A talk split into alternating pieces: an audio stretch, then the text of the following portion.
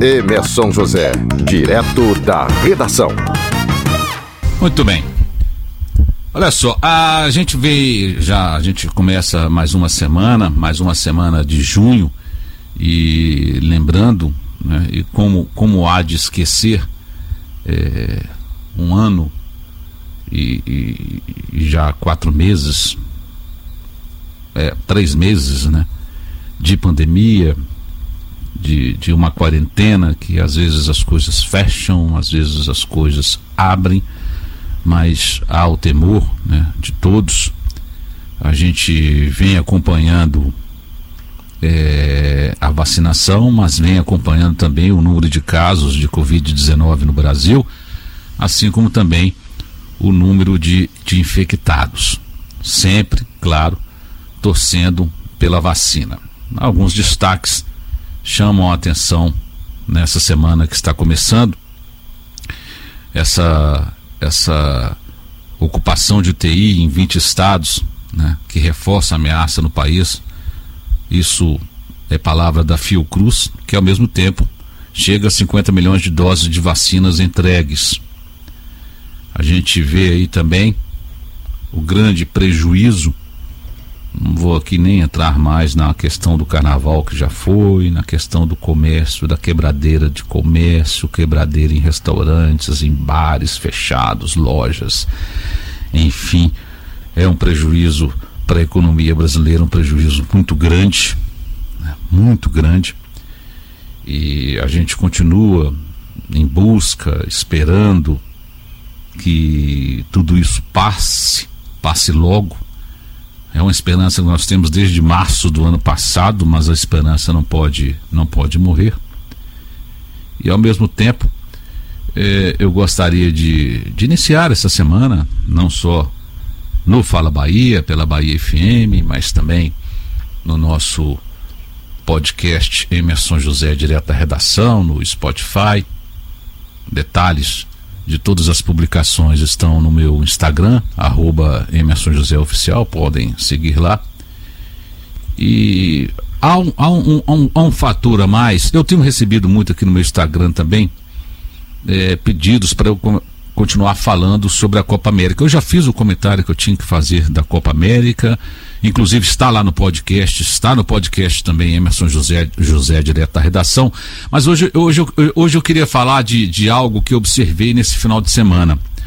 No sábado eu peguei meu carro aqui em Salvador, já que a gente está falando para o Brasil todo, para o mundo todo, né? Via aplicativo da Bahia FM e via Spotify. E, e fui dar uma volta pela cidade fui a alguns bairros, alguns bairros de classe média e fui a alguns bairros populares. Peguei meu carro, saí sozinho e dei uma circulada para sentir, né, para sentir a, a temperatura deste feriadão. Muita gente saiu da cidade, a gente sabe disso. Chegaram até mim relatos de muitas festas rolando em casas de praia no litoral norte, em casas de praia no sul do estado, onde a gente tem uma grande audiência, em casas de praia na ilha de Itaparica, né? festas que vêm acontecendo também em Salvador, em várias cidades. Não tem como fiscalizar tudo, então a gente conta, né? eu acho que as autoridades também contam com a, a educação e a preocupação das pessoas, não só com elas, mas com as suas famílias, né? E eu quero falar diretamente aqui aos jovens, porque nos bairros que eu rodei, eu não vou citar nome de bairro aqui, porque não é uma maioria que está na rua, é uma minoria, mas é uma minoria que aglomera e aglomera sem máscara e aglomera em grandes festas, não só em ruas, mas em casas, como eu falei, mas vou falar em ruas. Eu fiquei impressionado. Teve bairro que eu fui que eu achei que era pré-carnaval ou pré-São João. Eu passei perto de duas ruas em um bairro que estava tudo enfeitado de bandeirola de São João. E o pau comendo na rua. E a grande maioria sem máscara. E a grande maioria de jovens.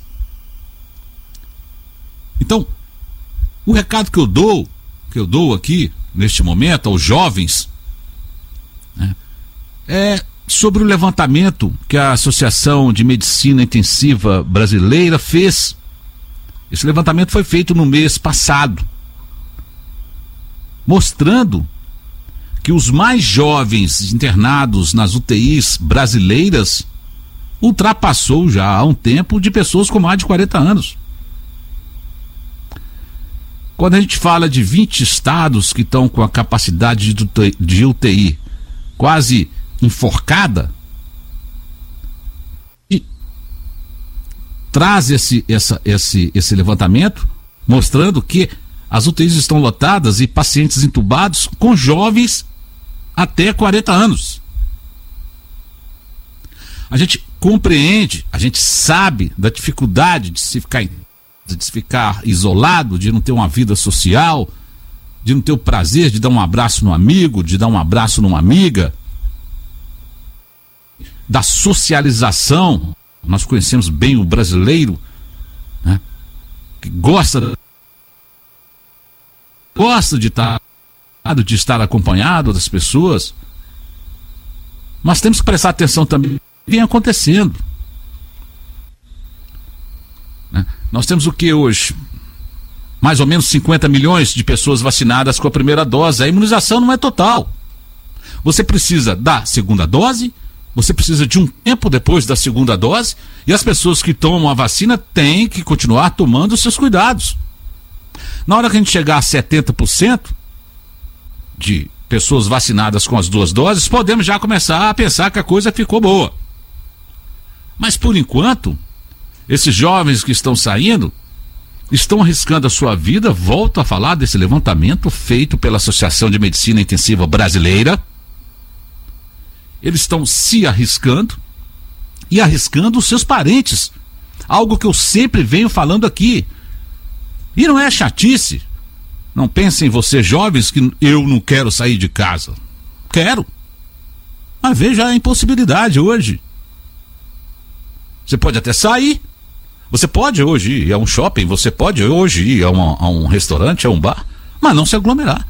Eu estou falando de aglomerações que eu vi nesse final de semana por causa do feriadão, mas esse, essas aglomerações vêm acontecendo todos os finais de semana, pelo menos aqui em Salvador, com toda certeza.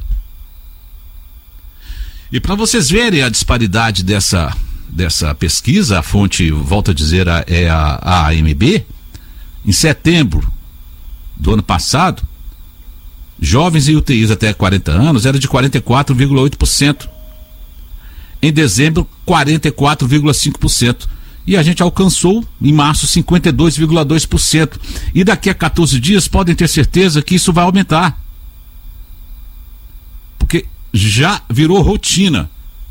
Quando aparece um feriadão, logo depois, coisa de duas semanas, aumentam, aumenta, perdão, o número de casos de Covid.